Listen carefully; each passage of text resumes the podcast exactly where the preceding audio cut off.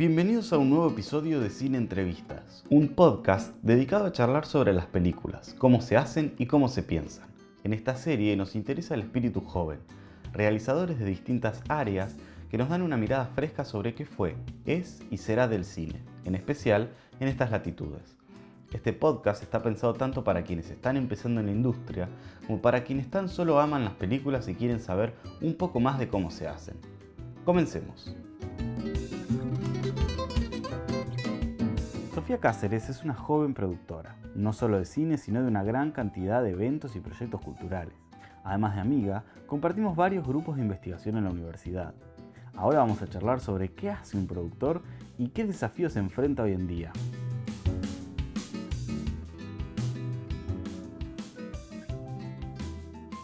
Para vos, ¿qué es el cine en general? El mejor invento de la humanidad, pensándolo así, incluso mejor que la penicilina. No, bueno, si, lo pienso románticamente, sí, es el, para mí el mejor invento. Después de los necesarios, de la rueda, de la luz y todo eso. También como el modo de expresión que más me interesa, el que me parece más completo, eh, el que tiene como todos los fetiches que a mí me gustan, eso es desde lo personal, como la posibilidad de pensar cada plano, cada segundo de una película, etc. Eso es lo que a mí me gusta.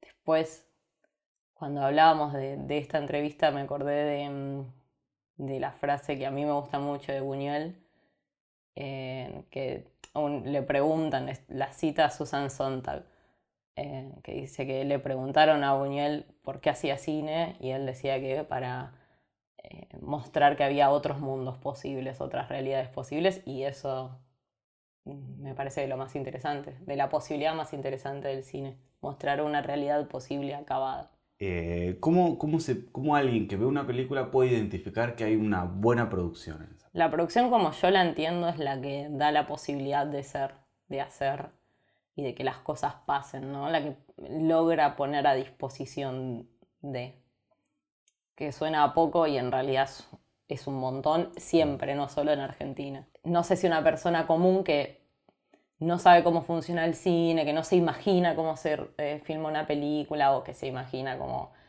algo mucho más eh, glamoroso, sofisticado, qué sé yo, que, piensa que, eh, no sé, uno tiene esos grandes caterings y qué sé yo, que la ilusión del cine hollywoodense no sé si lo, va a lograr alguna vez darse cuenta en dónde estuvo la producción. Yo creo que la, cuando uno sabe un poco es, bueno, este, este relato está contado de la mejor manera posible, con la materialidad posible. Es decir, si había una escena en un helicóptero y esa escena del helicóptero no se pudo hacer, se cambió, se puso a disposición en los elementos para que esa escena, si era súper importante, sucediera igual, por ahí no en un helicóptero, pero en algo con que llevara a lo mismo, a los mismos efectos a la película. Pero por ejemplo, un, exceso de cosas de producción puede ser una mala producción también en algún sentido, mm. bajo esa perspectiva, ¿no? Porque eh, lo que decís, amoldarse a lo que uno está contando, pero hay a veces donde se quiere más mostrar la producción. ¿no? Sí, bueno, pero eso también depende mucho de un, de un director de cine que por ahí eh, no sé, tiene como una obsesión por eh, estos directores que son más directores de, arte que directores de cine. Eh, sin ponernos específicos, pero por ahí sí vos decís, bueno, estas son dos o tres de más, este plano es, mucho de más o esto, esto no, no modifica la trama, no le aporta nada, no solo no la modifica, sino que no te genera nada. Eso puede ser una decisión de dirección y no está mal, depende con quién estés trabajando. Eh, cómo aporta la producción al relato, ¿no? ¿Qué, tan importante es para la mm. narración la, producción o la mirada del productor? para vos, ¿cómo se involucra en el relato de la producción?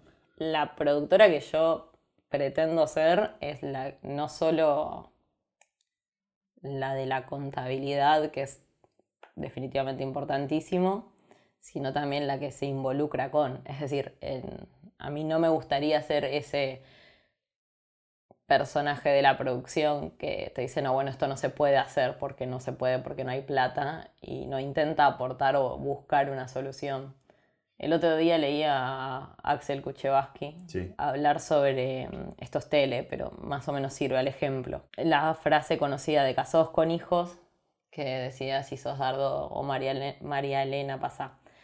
Y él decía como, esa frase se nos ocurrió para que la trama no perdiera ritmo, para que no tuvieran que acercarse, abrir la puerta, saludarse. Como para que los personajes. que resume acciones. Una frase que resumiera muchísima acción. Y la producción que a mí me gusta, o que a mí me interesa, es esa que puede decir, che, acá hay un problema.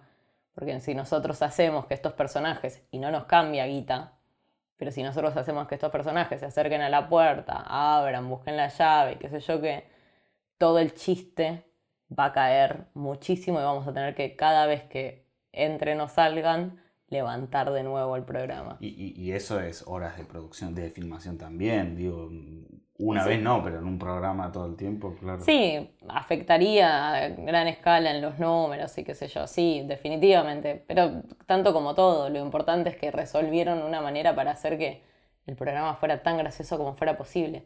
Si la idea es esa, que sea un, Casados con Hijos sea un programa que te cause gracia. Bueno, ¿cuál es la manera de hacerlo lo más gracioso posible? ¿Cuál es su potencialidad entera? Bueno, el grito de si sos Dardo María, María Elena pasa, me cuesta muchísimo ese nombre, eh, es la estrategia correcta. Y de hecho, él, él, lo contaba a raíz de que se siguen vendiendo felpudos, remeras, bolsos con esa frase, entonces evidentemente funcionó.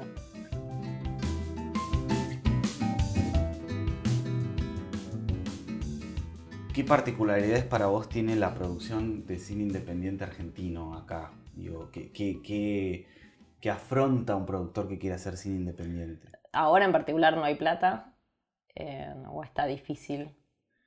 Eh, fueron cuatro años muy difíciles del Inca, eh, los cuatro años que pasaron, entonces ahora se está viendo de nuevo cómo se pueden generar una producción audiovisual que tenga sentido, que, apoye tanto a las majors como a las películas independientes dentro del Inca, que les dé su lugar de desarrollo. Si uno lo piensa nada más en números, por ahí podés tener un instituto que solamente apoye a las películas que hace Adrián Suárez y Patagonic, qué sé yo. ¿Por qué tiene que haber, yo estoy de acuerdo, pero para vos, ¿por qué tiene que haber un instituto que apoye el cine independiente? Porque no existe otra manera. Eh, no, es que no existe otra manera en Argentina, no existe otra manera en el mundo. Eh, no hay cine sin el Estado involucrado. Eso es una mentira. En, Estados Unidos los estados se involucran, eh, hacen excepciones de impuestos, dan permisos especiales, apoyan. De hecho, se puede ver eso en las películas, en los créditos, en las partes que el público general no nota. Eh, no por nada em, el cine está centrado en Hollywood. No es que dijeron, ah, bueno, listo, yo voy a ir, sino que es el Estado que les dio más permisos, más beneficios en, su momento. Después siguió con esa tradición, digamos. Em, eso pasa en todo el mundo y también se necesitan algunas medidas proteccionistas en cuanto a la exhibición y la comercialización y algunas facilidades para la exportación de, lo que se produce acá. A lo que voy es, vos haces una película, ¿no? Y el Inca te dio la plata y vos vas y la estrenás con todo tu amor y te quedó lo mejor que te podría haber quedado y etcétera. Y hoy por hoy es muy difícil la exhibición y que la gente efectivamente vaya. Em, cómo podés publicitar tu producto, porque si lo pensamos en el Inca lo que te da son, bueno, un poco de plata para poner la cartelería en los subtes y qué sé yo qué, y los espacios incas que no están mal y colaboran un montón, pero de repente después se estrena un tanque nacional o internacional y ocupa 400 salas. Eh, eh, la, distribución es como uno de los puntos más endebles ¿no? de, de la producción argentina, para la producción en el mundo debe ser. Es muy difícil cuando vos tenés porque es lo mismo que pasa en otras industrias, lo que pasa es que en otras industrias a uno por ahí no le... Eh, uno por ahí no se da tanta cuenta y no hay tanto fanatismo. ¿Qué pasa si vos abrís la importación de zapatillas? Bueno, vas a dejar de producir zapatillas.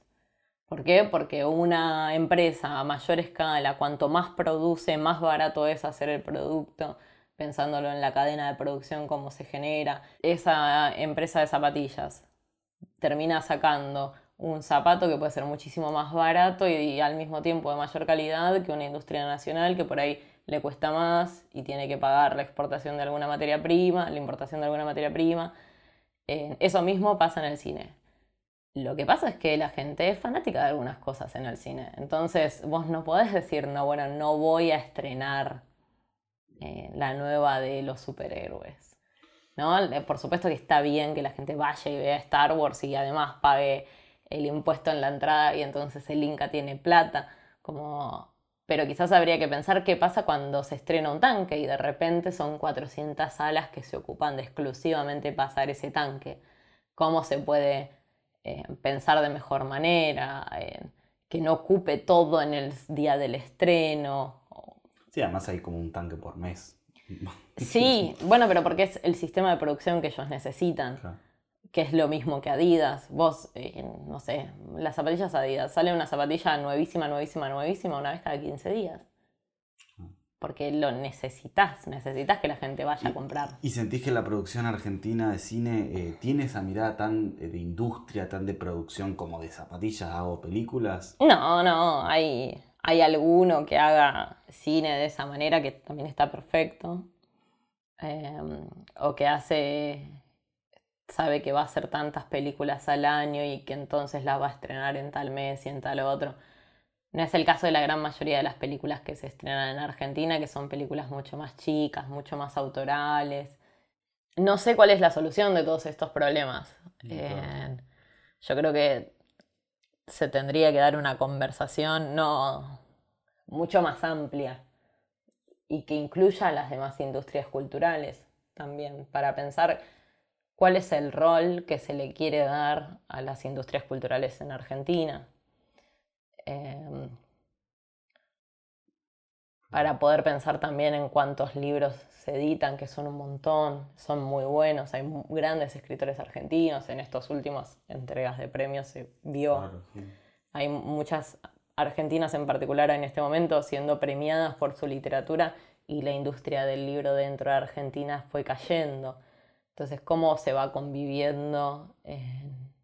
con políticas de Estado. Con políticas de Estado, pero eh, creo que es una discusión muy amplia eh, y que se tiene que dar durante una buena cantidad de tiempo hasta que estemos conformes. No, no, ir poniendo un par de parches de, bueno, una vía en el Inca que sirva para esto, eh, sino tener una conversación honesta. Y también ver qué hacemos, los que producimos, ¿no? y estar conscientes de nuestras expectativas. ¿En qué sentido?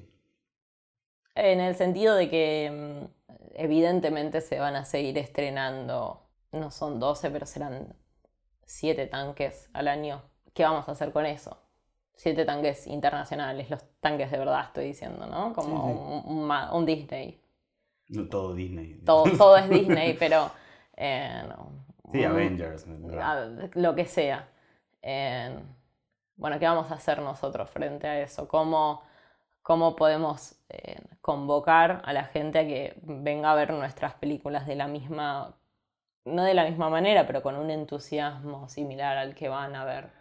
Pasa cada tanto. Ahora, esto por ahí te caga lo atemporal del podcast, pero el otro día fui a ver Parasite. Había mucha gente muy entusiasmada y no es una película que normalmente el gran público iría a ver pero no podemos considerar que es un tanque internacional. Es un tanque internacional, por supuesto, y es de la productora, una de las productoras más grandes de Corea del Sur. Sí, eso sí. Ahora, cuando se estrena El Ángel, la gente va a verla. ¿Y por qué la va a ver? Y bueno, primero porque tiene todo un mm, método de difusión, porque trata sobre una historia que la gente, un gran porcentaje del público recuerda, porque tiene manija. Alguien le dio manija. Desde los medios se habló de esa película, se convocó a ver, em, ver cuáles estrategias podemos tomar para convocar a la gente a venir a ver nuestra película y que también después los cines no la pasen a las 3 de la tarde en el Hoyts de la Concha de la Lora. Porque probablemente, aunque quieras, no podés hacerlo. Claro.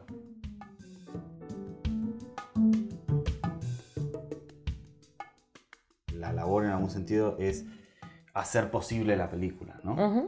¿Qué estrategias te parece que puede haber eh, cuando un productor se enfrenta a un guion o una propuesta de un director o lo, que sea? Digo, en el cine independiente, no en la industria más grande. Pero... El temor. ¿Cómo? Eh, no, no sé. Creo que en el cine independiente o en la producción independiente em, hay estrategias por producto y no estrategias generales. ¿No? Va a depender todo el tiempo de la idea, del proyecto, de las ganas, de quiénes están. por ahí en alguna película la podés hacer porque es un documental muy íntimo y la puedes hacer con tres personas y igual va a quedar un producto buenísimo y te podés subir a un auto y viajar hasta no sé cuál pueblo al querés ir. Eh, y en otras no, y en otras ocasiones tenés que buscarlo de otra manera Em, me parece que pensar en estrategias para cada proyecto y estrategias específicas y que sean únicas es como por ahí la mejor opción. Claro, que parece algo sencillo, pero es difícil porque uno también se le enseña a hacer las cosas de una manera como siempre igual, por lo menos en las escuelas de cine, y es también interesante amoldarse a, a qué te pide el proyecto. Es empezar de cero cada vez. Existirían formas de hacerlo más fácil si no tuviera plata. Claro. Em, pero bueno, no creo que haya como una fórmula para producir una película independiente. Estar muy atentos a distintos fondos nacionales e internacionales, las posibilidades de eso. Y, por ejemplo, vos con tu documental reciente que estuviste produciendo, mm. eh, ¿cómo fue tu estrategia para que sea posible que exista? No, fue un caso muy particular porque era un documental que se había empezado a hacer en el 2014 y quedó a la mitad. Lo habían empezado a filmar como de manera muy intuitiva en un grupo de productores culturales. Em, y no, no, habían pensado, por ejemplo, en un guion, en una estrategia de narración. Muy así, intuitivamente. Habían hecho entrevistas viendo la oportunidad, que ese es el ojo que, que a veces salva las cosas, viendo una oportunidad única, ¿no? Eh, se trataba del documental sobre un escritor eh, polaco, Gombrowicz, y, y estaba sucediendo un congreso internacional acá producido por esta misma gente, ¿no? Con la que yo también trabajo, que es el Congreso Gombrowicz. Y mm, habían entrevistado y realizado muchas entrevistas a especialistas internacionales y qué sé yo, y eso había quedado ahí. Em, y en el 2017 creo que fue que ganamos el Fondo Nacional de las Artes para ese proyecto. Entonces reflotó la idea de, bueno, ¿qué vamos a hacer con esto?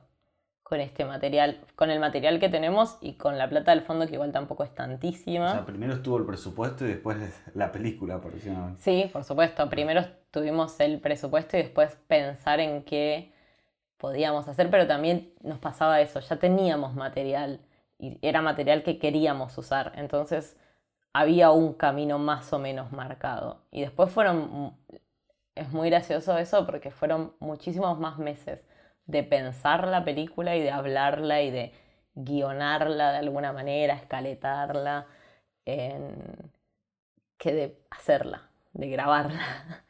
En muchísimos más. Fue casi un año de propuestas porque como nosotros nos afrontábamos un problema que es que queríamos hablar sobre alguien sobre el que no hay archivo. Entonces no teníamos muchas fotos, no teníamos muchos videos, no teníamos su voz, no teníamos muchas entrevistas a él. Eh, lo único que teníamos era comentarios de gente que lo había leído, muy pocas entrevistas a gente que lo había conocido. Eh, y nada más. Y nosotros teníamos que presentarlo, queríamos presentarlo. Y fuimos pensando en estrategias eh, distintas y no, el documental no es nada de lo que parecía que iba a ser al principio, en el primer, la primera versión del guion. Em, y las estrategias de producción fueron, bueno, tenemos poca plata, tenemos mucho material para filmar, igual era un documental que fuimos haciendo entrevistando de a una persona por vez. Eh. Y ahí, y en general en la producción independiente, pero en este caso también, el trabajo entre productor y director tiene que ser muy fluido, ¿no? Sí, es complicado. Hay. Eh, no, sé si la palabra es fluido, sino que tiene que ser conjunto en cierto sentido, ¿no? en poder llegar a entender cuál es la idea del director y poder ver cómo se genera, cómo se hace realidad eso, cuáles son las posibilidades que uno tiene. En nuestro caso en particular, em, Valentino eh, Capelloni, que es el director, quería, mm, deseaba ir a grabar a Tandil y a Mar del Plata o algún lugar con playa y qué sé yo, y era como, bueno, ¿cómo se puede hacer posible esto dentro de la nada de plata que tenemos? Bueno, es, un trabajo mucho más creativo que logístico, porque es como tener la idea de cómo se puede hacer esto y después armar la logística.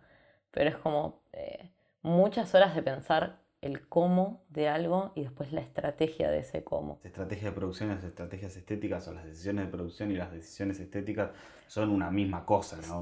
Un poco sí sería deseable que se separen un poco más para darle un poco más de libertad estética al director, pero en cierto punto el límite económico está ahí presente todo el tiempo. Entonces, bueno, evidentemente no es todo el tiempo todo. Las decisiones estéticas son limitadas y las decisiones de producción son limitadas. También ahí está la gracia, en un poco. el desafío. sí,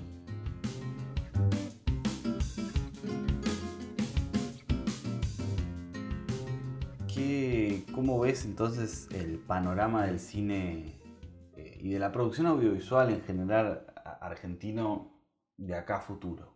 Tengo la ligera esperanza de que las decisiones de políticas de Estado sean más, más sensatas que estos últimos cuatro años seguro y un poco más sensatas que antes también, ¿no?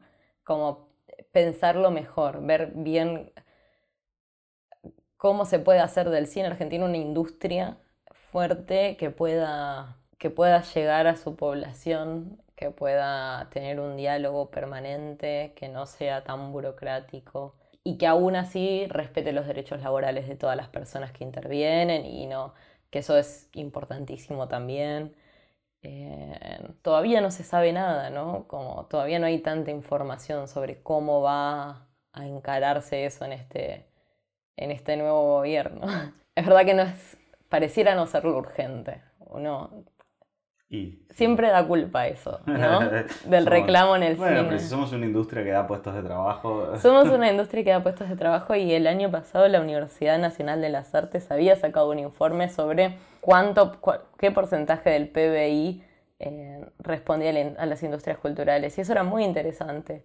Entonces no es algo muerto que hay que hacer porque sí, porque, no sé, es cool o por una cuestión es no sino que además da trabajo a gente eh, y mueve plata y responde a una parte productiva de la población.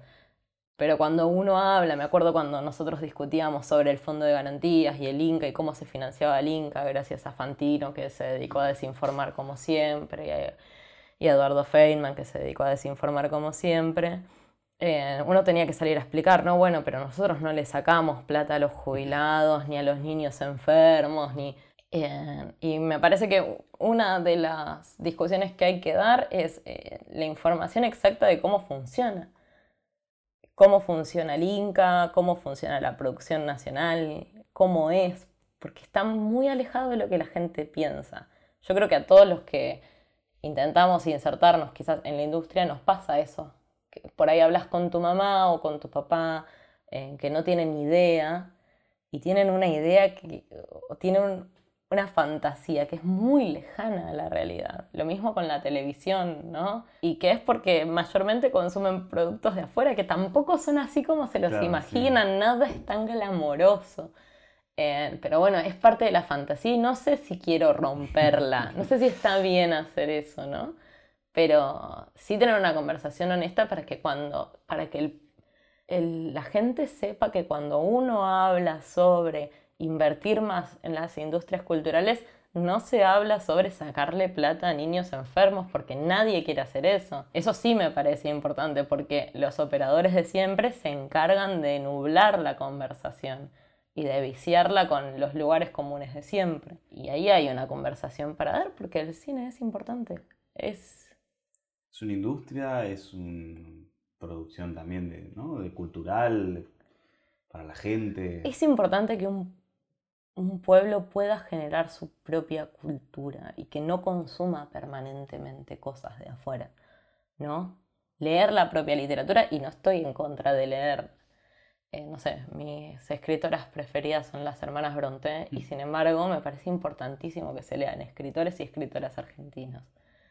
Eh, ver películas propias de este país, para exorcizar problemas propios, para poner en discusión cosas que de otra manera quizás no fueran posibles, para entablar conversaciones, para generar mundos posibles. Es como muy necesaria una industria cultural propia y no la invasión permanente de industrias extranjeras.